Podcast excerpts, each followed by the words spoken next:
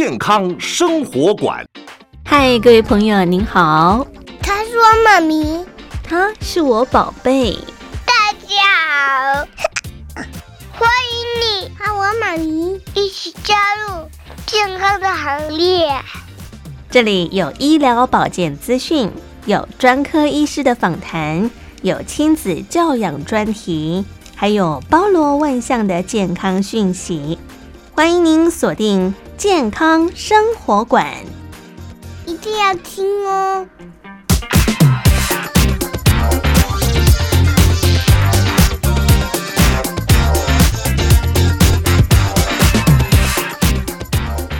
嗨，各位亲爱的朋友，您好，我是佑佳，欢迎您收听健康生活馆，呵护您健康每一天。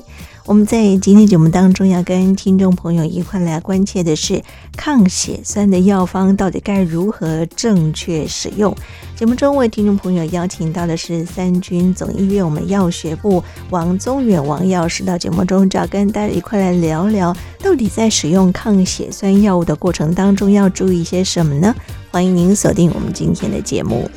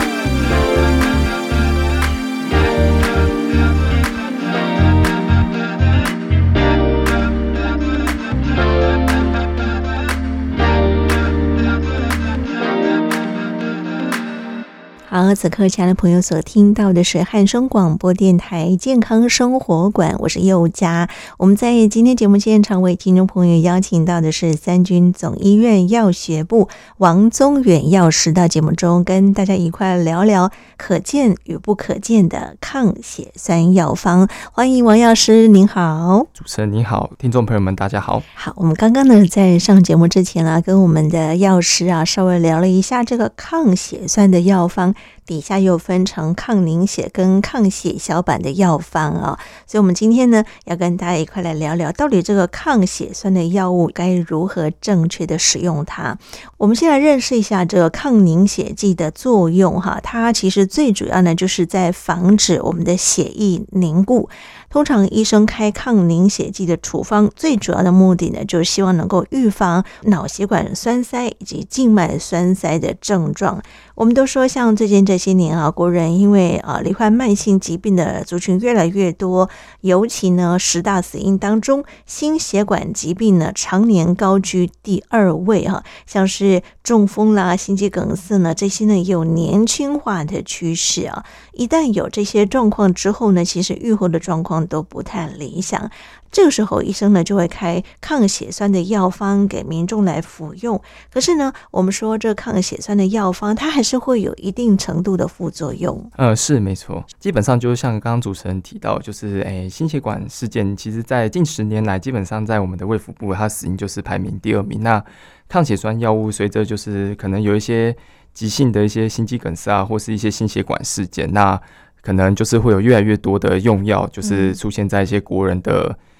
用药里面这样子，那这一部分就是比较想去跟大家探讨一下，说就是大家其实是，诶、欸，要如何去正确的看待这个药品，然后也不要去如此的惧怕说这个药品的副作用所产生带来的问题，这样子。嗯，尤其我们看到了中风呢、心肌梗塞，一旦发生之后呢，它其实愈后的状况都不是太理想啊，所以还是要麻烦这样的朋友，可能就是要遵照医嘱。虽然可能有一定的副作用，但是呢，用跟不用之间，在天秤的两端该怎么样去权衡它？可能我们就是要用一个比较智慧的方式来做一个抉择了啊。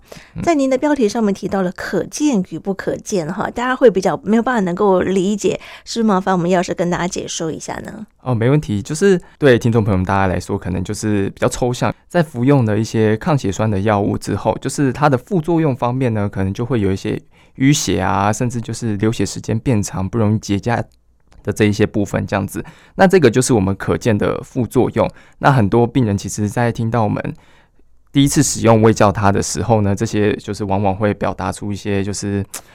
有一些排斥啦，这一部分这样子，但不可见的是，其实它会默默在帮你身体里，就是让你原本那些容易形成的血栓，然后进而就是比较不不容易形成之外，然后也会让你的血管比较通顺，那就可以尽量避免说我们前面提到，比如说可能会中风啊、心肌梗塞这一些，就是得到之后可能你再去做治疗之后。身体状况会变得很差，就是愈后会比较差的一个部分，这样子、嗯、是。也就是说，我节后的我能后了哈，对，啊、就是刚开始是为了要预防我们的血管啊不要凝固哈，嗯、我们的血管可以比较通透一点，比较不会让我们的血管堵塞，造成我们刚刚所提到的中风啦、心血管疾病、栓塞的这些问题。可是呢，吃了这些凝血剂的药方之后呢，刚刚我们药师说还是会有一些副作用，比方说可能呕吐的时候会有出血啦，或者类似。像这个咖啡渣的这种棕色的物质，可能您在排便的时候也会有这个黑便、血便、血尿，或者是说一些比较暗红色的一些问题啊。这个刷牙时候容易出血嘛，对不对？是是是。或者是女性朋友们每个月的经期来的时候呢，经血量也会过多哈。这些其实都会让民众觉得哇，那我吃的这个药会有这么多的副作用。他每天看到这么多的出血状况，他也会害怕。嗯、呃，的确是啦。就像其实也不用讲其他人啦，假设我自己也。真的需要服用的话，那我当下提其实也会觉得说，哎呦，怎么流血状况会变严重？当然，我们身为人都会有一种这种会稍微有点害怕的心理存在，这是正常的。这样子，嗯、是是是。可是每天都在出血，它相对的会不会有这个缺血的问题呢？嗯、呃，这部分的话，可能就是不同的那些抗血栓药物，基本上你回诊的时候，医生可能会帮你做一些检查，比如说就是检查你的一些凝血功能，嗯、基本上我们都会。控制在一定的范围内，所以可能假设医生请你回去抽血啊，做一些检查的时候，请务必要到，不然医生也没办法好好帮你控制说你的药量要多少。那假设真的有些出血状况比较多的话，可能医生也会视情况开一些铁剂啊，这些就是避免你有一些贫血的一些状况啊，这样子。那这些部分的话，可能就是会有医生去做一些判断，就是他经由你的一些检查的数值啊这些，所以。当医生有就是请你做一些检查，或者定时回诊的时候，或是准时服药方的时候，都一定要遵照医医生的指示。那如果有任何的一些，譬如说觉得最近的一些出血量啊，甚至一些淤青啊，就是有比较诶、越来越多、越来越大的这些状况，然后可是平常其实没有撞到啊或什么的，那如果有一些疑虑的话，其实也可以停药，然后赶快再上网去。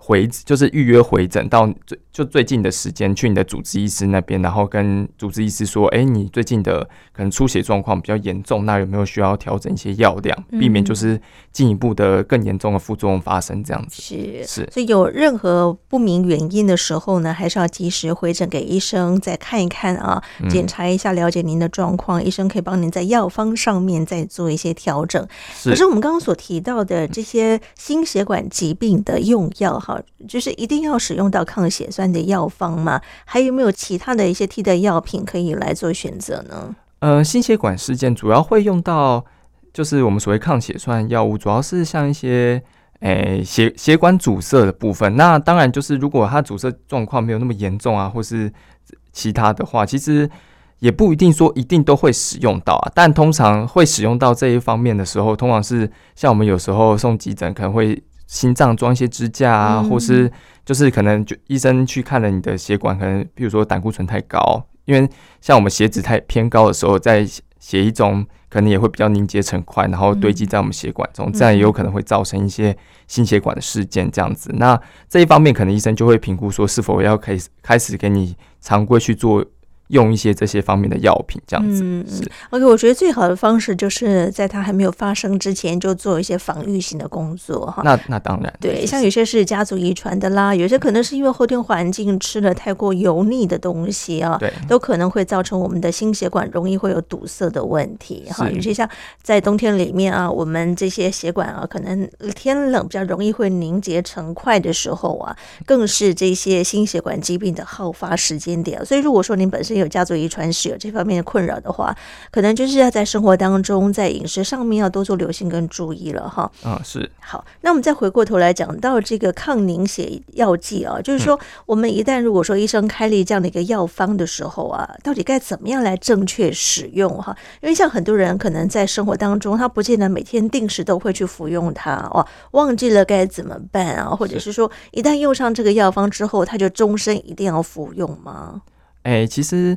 像主持人刚刚提到，就是正确使用这个抗血栓药物是非常需需要去注意的。这样子，嗯、那平时基本上就是跟从医师的开立的那个频次，就是使用的次数，还有那个这这样子去做使用就 OK。但如果你比如说有忘记服用药品怎么办呢？那如果譬如说是当天的药品的话，那你就可以赶快再服用。譬如说，如果是使用一次的话。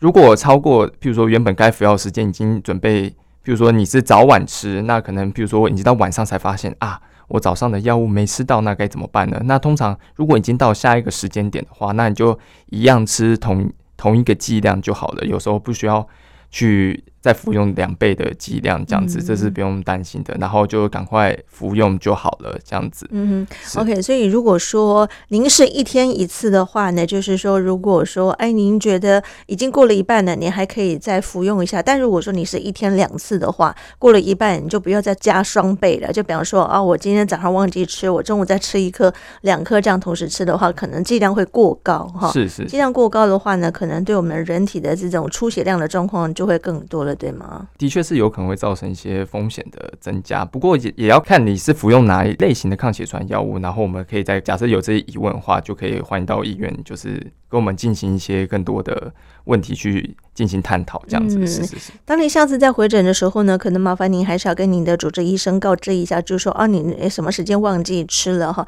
如果忘记两天或更多天的话呢，也要跟医生来做一个说明，对不对？还有可能有些人真的是因为工作太忙了哈，或者是出国忘记带了，哈像这些问题都有可能发生啊。是。刚刚您有提到，就是说我们在服用这些药方的时候啊，啊，有些时候是一天一剂，有些时候是一天两剂，可能看医生的只是用量不同，对不对？呃，是没错。嗯，然后再来就是说，我们在服用之前呢，也要刚刚我说一下，这个您的主治医生说，您之前有没有什么样的一些相关的病史啊？哈，就是说，呃，有没有什么样的出血的问题啦？比方说，你是不是有什么样的一些慢性疾病，像糖尿病、高血压、其他的一些癫痫关节炎等等，这些呃，可能也要告知医生，让医生先了解一下，就是在帮您开药方的时候，医生才能够拿捏您的状况来开立适合您的药方，对不对？哎，对，的确是，就是。可以跟医生讲清，就是讲清楚说，哎，您之前可能有一些就是病史的部分，因为这些也有可能会影响到医师所开的。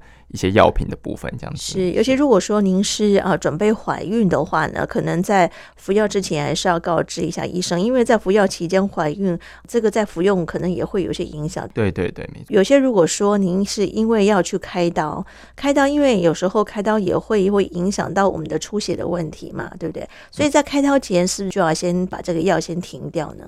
通常这一方面就是我们在卫教病人的时候，我们通常都会跟他说，就是如果你之后有要进行一些手术，比如说甚至拔牙或是一些其他的部分的话，嗯，那都建议先跟医生说明一下，说，哎，你现在有在服用抗凝血的、抗血栓的一些药品，这样子，嗯，那医生可能就会先去评估说，哎，那你这样子就是，我建议说这个药品可能要先停用多久，然后我们再来服用这些药品，这样子。那当然就是随即做完手术之后呢，医生也会请你说，就是。依据各种不同类的药品，可能在手术后几天也要马上服用回来这些药品，避免一些我们的血栓那些的部分，这样子。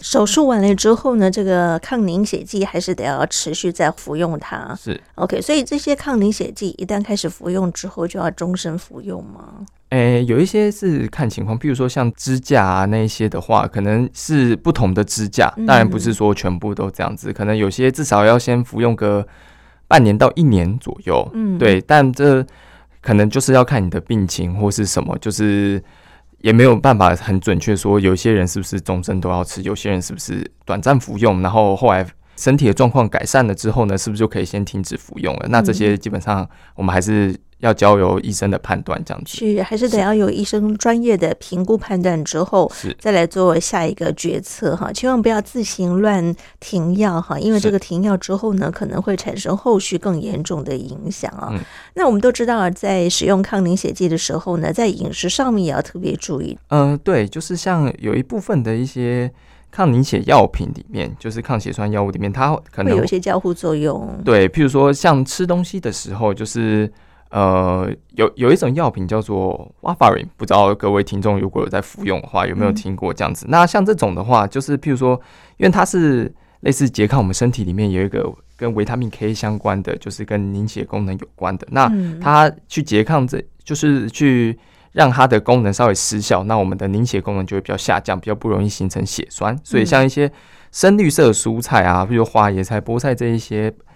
比较富含维他命 K 的，可能就会影响它的效用这样子。嗯、但就像我之哎、欸，我之前在医院的时候，有一位妇人就是哎，匆匆忙忙的跑过来，就是神情有点慌张，他就跑跑过来跟我说：“哎、欸，药师不好意思，我想请问一下，说，哎、欸，那个我吃了这个药品，那我我平常可能吃那些菠菜啊、深绿色蔬菜哈，会不会让我的那个药效哦消失啊？”嗯，那我后来就是想说他这么紧张，然后我就帮他查一下他的。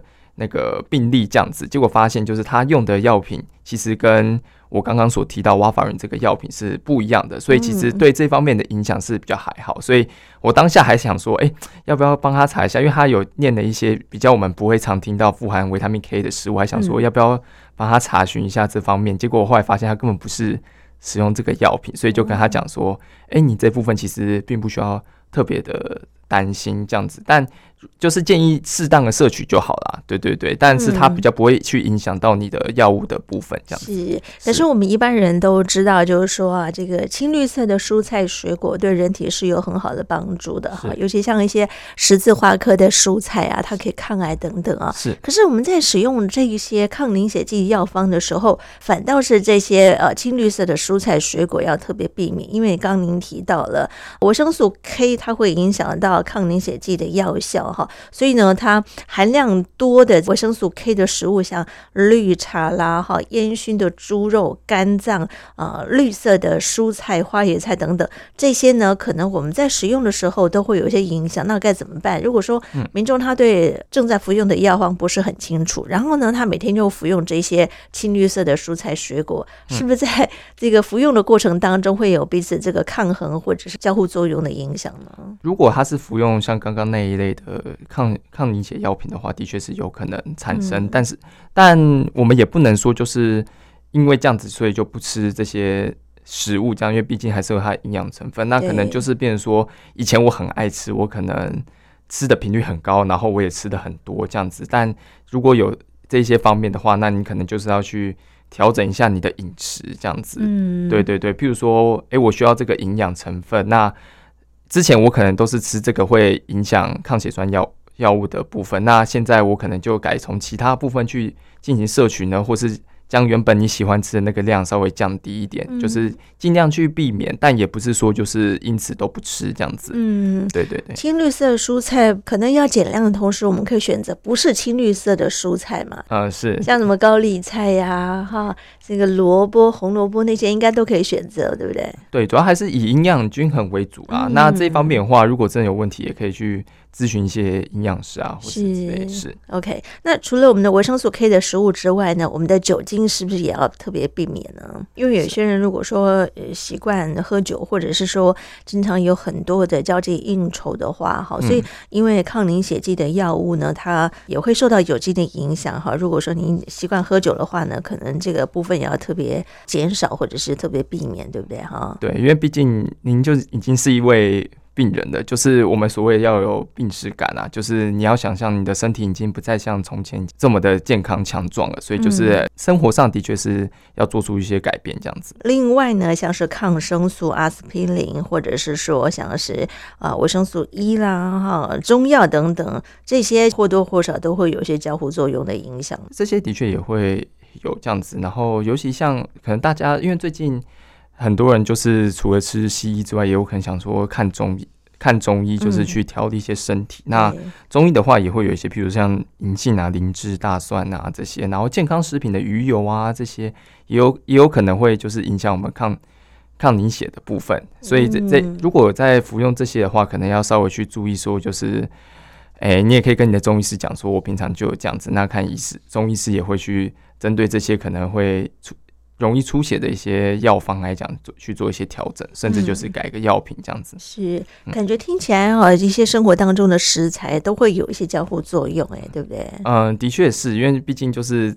这些摄取的就是跟我们人体有关的这样子。嗯，OK，哇，所以可能我们在服用这些药方的时候呢，可以跟您的主治医师多做询问，或者是说我们在领药的时候呢，也可以多跟我们的药局的窗口的药师哈，再多做互动一下，到底生活当中饮食该注意一些什么哈？我们在服药之前也可以先行来做一些了解嘛。哎，是，嗯，好，我们聊到这里，稍微休息一下，待会呢，我们在歌声之后，我们会再请药师跟大家聊聊到底。这这个使用抗凝血药物哈，还有哪些其他要注意的地方呢？休息一下，马上回来。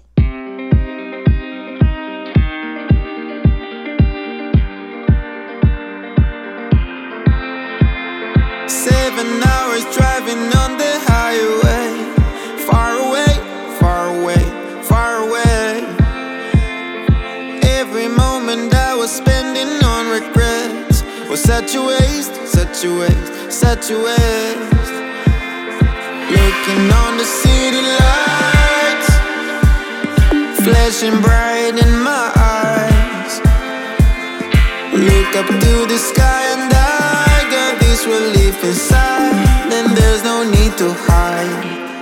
I'm going all the way.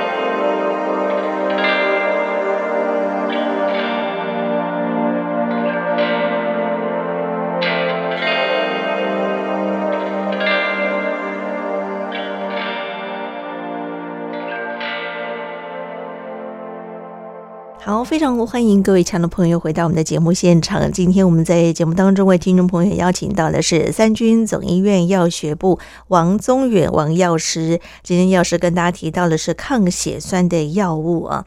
我们说，其实，在秋冬或者是说呢，可能很多人因为心血管的疾病，像现在时下有这方面的困扰越来越多。我们刚刚也提到了，在十大死因当中，心血管疾病呢已经是高居第二位了，哈，坐而忘一。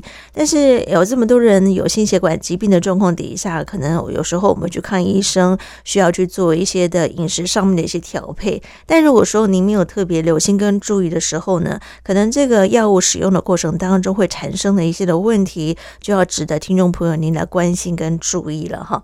好，那我们刚刚所提到的这些抗凝血剂的药方，我们在使用的时候呢，其实还有很多该注意的地方。呃，是没错，就是像家人的一些支持。也可以可以去监督你说，就是在你使用抗凝血药品，像我们前面提到说，哎，你有没有服用啊？你有没有需要就是。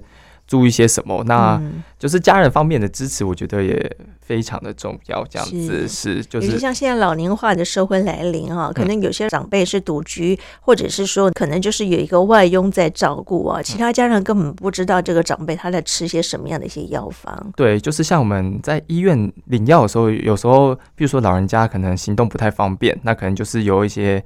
儿子啊，女儿、家人来领药这样子。那有时候我们询问说：“哎，那你知不知道？就是，哎，您爸爸他的一些或您妈妈的用药的状况这样子。”但大部分人都是表达一个可能有些人都否定的状况，就是说：“哎，我其实不太清楚他在使用什么。平常可能都是一些看护啊什么在照顾他这样子。”那这样子的话，因为您可能对。爸妈的病情可能有时候一知半解，甚至一些用药的状况没有那么了解的状况下，那可能平时啊，就是像我们前面提到的那一些饮食的方面啊，可能做一些改变上面，可能就比较没有办法，就是去。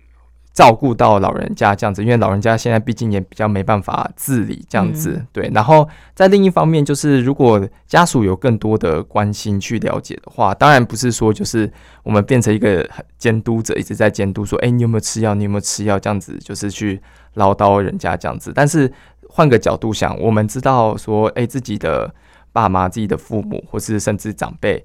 在用什么药品？那假设有发生一些状况的时候，我们也比较能做出一些紧急的应对，这样子。嗯，对，对对。尤其我们在服用药方啊，不是只有病人本身要特别注意，可能家人也必须要了解。像刚刚药师特别提醒大家哦，因为在服用这个抗凝血药方的时候呢，它跟我们的饮食都会产生一些交互作用。比方说，刚刚提到维生素 K 的一些食物哈，像是一些这个绿色的花椰菜啦啊，这个芥蓝、菠菜。啊，亦或呢是我们的牛肝、猪肝啦，哈，这些青绿色的蔬菜，对于抗凝血的效果呢，都会有一些交互作用的影响。再加上酒精也是啊，或者是说药品跟药品中间的。这个影响也会很大，比方说，您是不是有服用一些心脏的用药、抗生素的用药、嗯、阿司匹林、胃溃疡用药，亦或呢是像啊维他命啦、中草药啦哈这些健康食品，像辅酶 Q10 啊、大蒜精这些都会造成一些些的影响哈。嗯，刚刚您还提到像这个银杏啊、人参这些等等，所以可能很多人我说啊，这些都是天然的食材，应该没有关系啊。可是呢，它可能就是会跟药品的过程。当中会有产生交互作用。如果家人不是很清楚，每天就是煮菜烧饭嘛，然后这个煮好就大家一起吃。当然，对这个病人也是一样，没有特别关照到的时候呢，就会对这个药物会抵减，或者是产生一些交互作用的影响。对，的确是这样子。嗯，所以家人也必须要了解哦。可是，在食材的选择上面，可能是不是就要特别留心跟注意了呢？嗯，这方面毕竟家人是这样子，那可能就是。可以咨询一些营养师，说，哎，就是如果家里有这样子的状况的话，那我们平常，譬如说是，因为营养师对于一些营养素啊这些的方面呢，他们会有一些就是更了解的部分。那可能就是真的有需要的话，也可以去询问说，哎，那我们这样子家中长辈有这种状况的话，那我们可以改有什么什么服用一些什么样的。食材啊什么的去做一些改变，嗯、那一方面可以不会影响到营养的摄取，那另一方面就是比较不会让家中长辈就是药效受到影响，然后身体受到影响，这样子。对，没错。另外，在水果上面也要特别提醒大家，像是葡萄柚啦，哈，葡萄。啊，像现在中秋节快到了，这个柚子也会受到影响，对不对？对，柚子也会。嗯，像哈这个柑橘类也是哈，因为它会干扰到我们的肝脏代谢药物的系统，可能也会造成药物在体内浓度上升啊。当跟这些抗凝血药剂混合的时候呢，就会让我们的血液当中的药物浓度过高，容易导致出血的状况。哈，所以我们在用药的时候，跟食材还是要特别注意一下，什么东西该吃，什么东西不该吃。或者是说食物的这个量上面可能要特别减半，这些都要特别注意的。嗯，是，就是之前在医院，就是我们有那种急性、急性可能一些冠心症，就是跟心肌梗塞那些有关的病人。嗯、有一位病人，他入院之后心脏装了支架，但是就是因为某些缘故，就是他回家之后，就是可能没有持续的服用抗凝血药品，然后结果。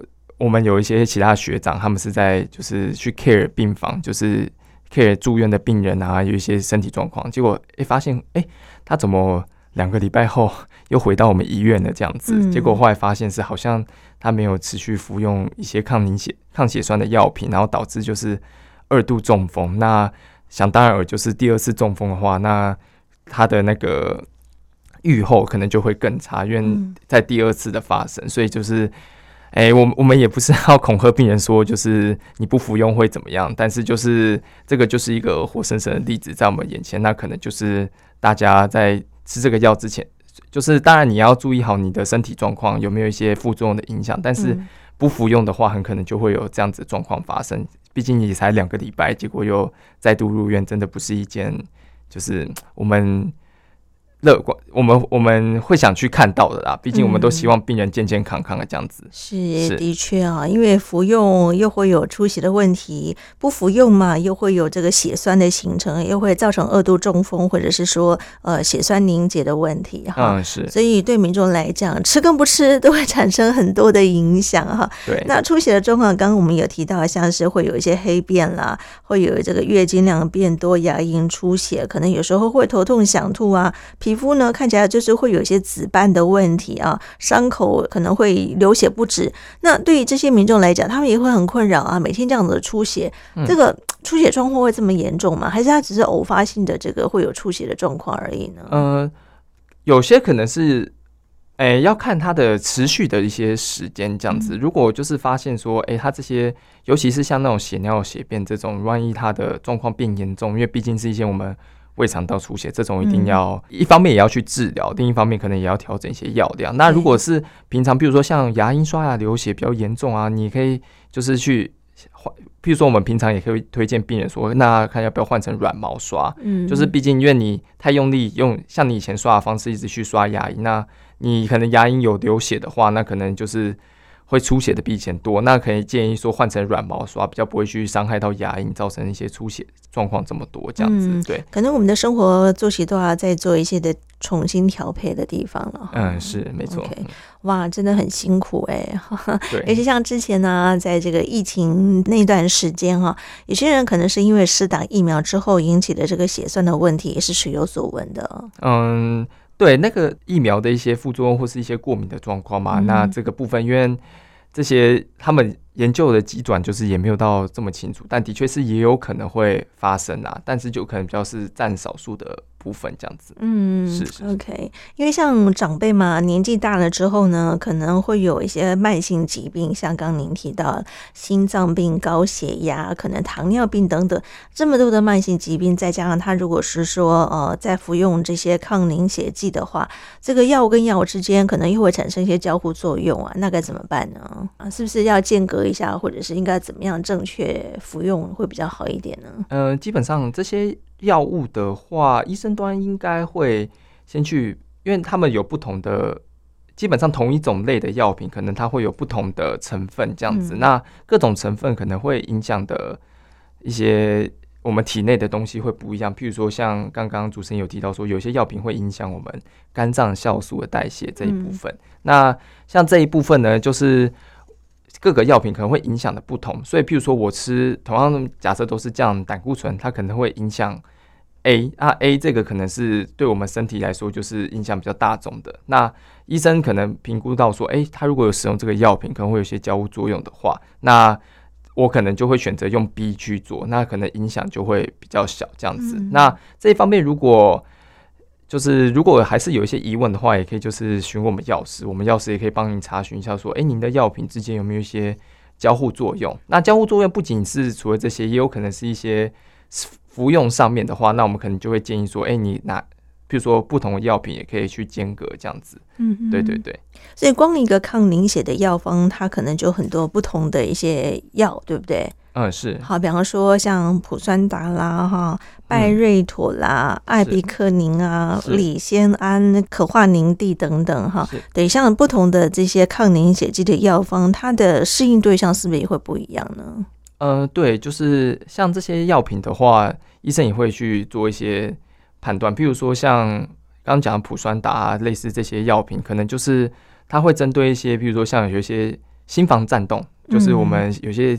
常讲到心律不整的这些药，这些族群这样子，那可能会去用到，但是又有一些限制这样子，那医生就会去按照说，诶、欸，他这些药品，然后。根据不同的情况，会去给予不同的抗血栓药品，这样子是，所以抗血栓的药方也是有这么多哈，嗯、就是一样的药方可能会有两样情哈，到底什么时候可以停药，什么时候不可以停药，还是得要遵照医嘱哈，千万不要自行停药了哈。OK，好，所以我们在服药过程当中，可能还是有很多特别要注意的地方。我们说药嘛，它就是毒哈，用对了是良方，用错了它就是毒药哈。对，所以刚刚我们。再提到就是说，在天秤的两端该怎么样去正视它哈？嗯、应该呢，可能还是得要遵照专业的这个医师来帮我们做一些专业性的评估的工作，会比较好一些些哈。嗯，OK。那么再请教我们的药师一个问题啊，就是说这个抗凝血的药方啊，它真正能够防止我们血栓的比例可以达到百分之多少呢？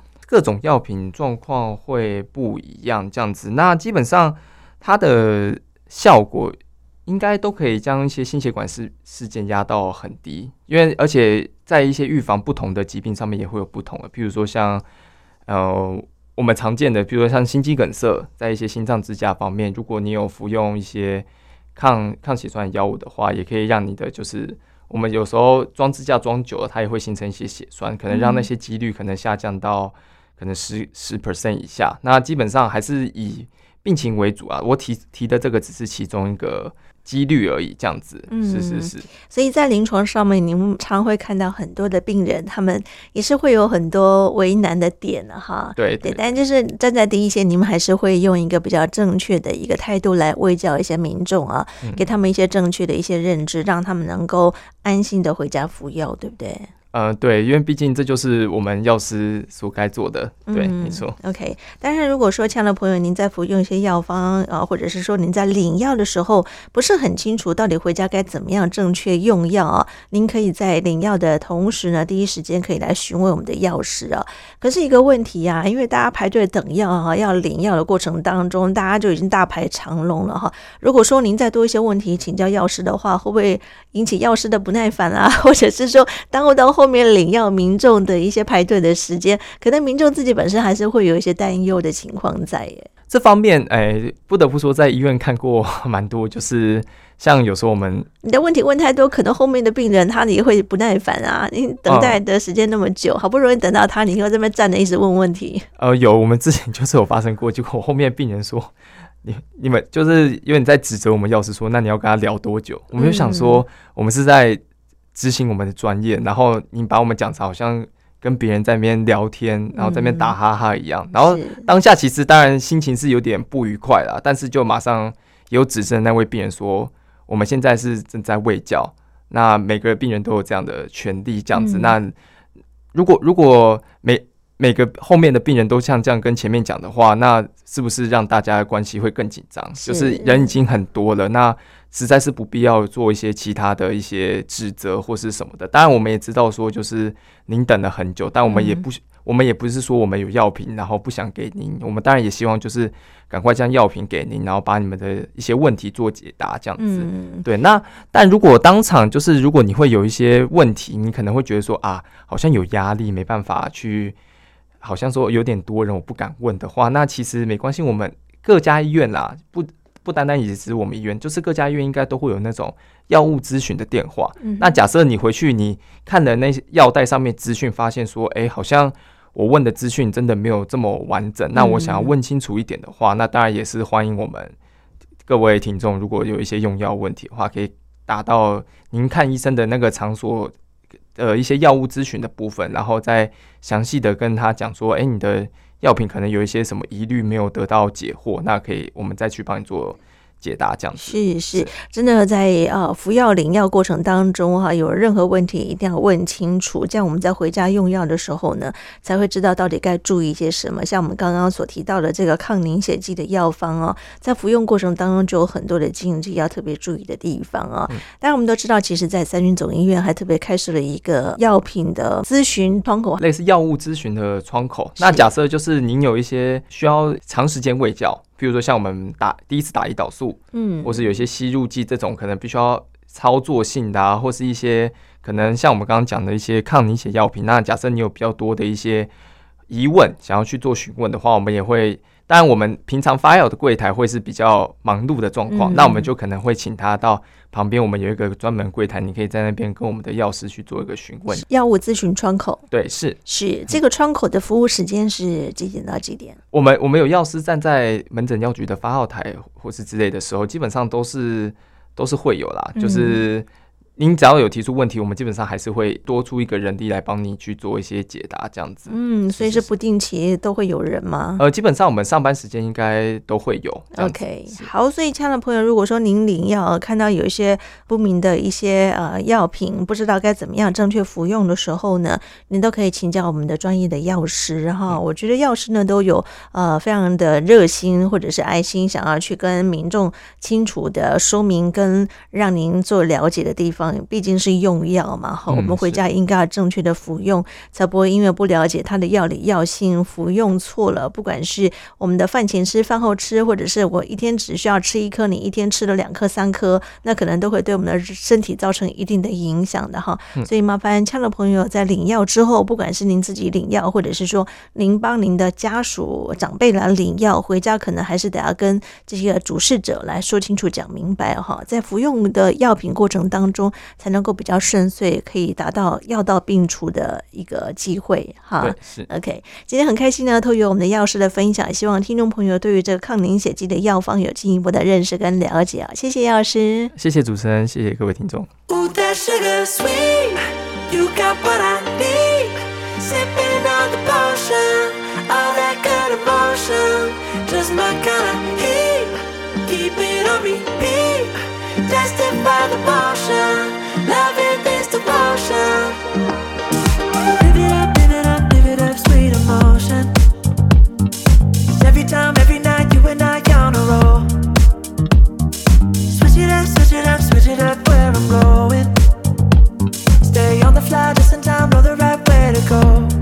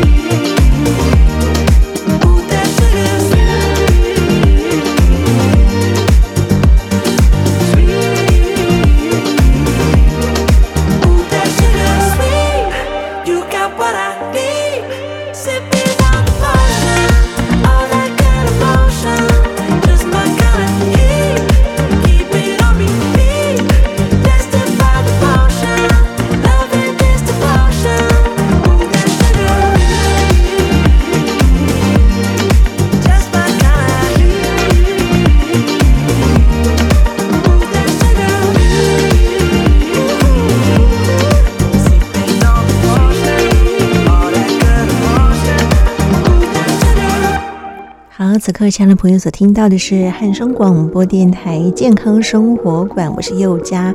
很快的，我们今天节目进行到这里，要跟您说再会了，祝福您平安健康，我们下次见，拜拜。You got me, exclusive. I'm so high, I open lucid. You take me to a safe place. We steady on the same pace, yeah.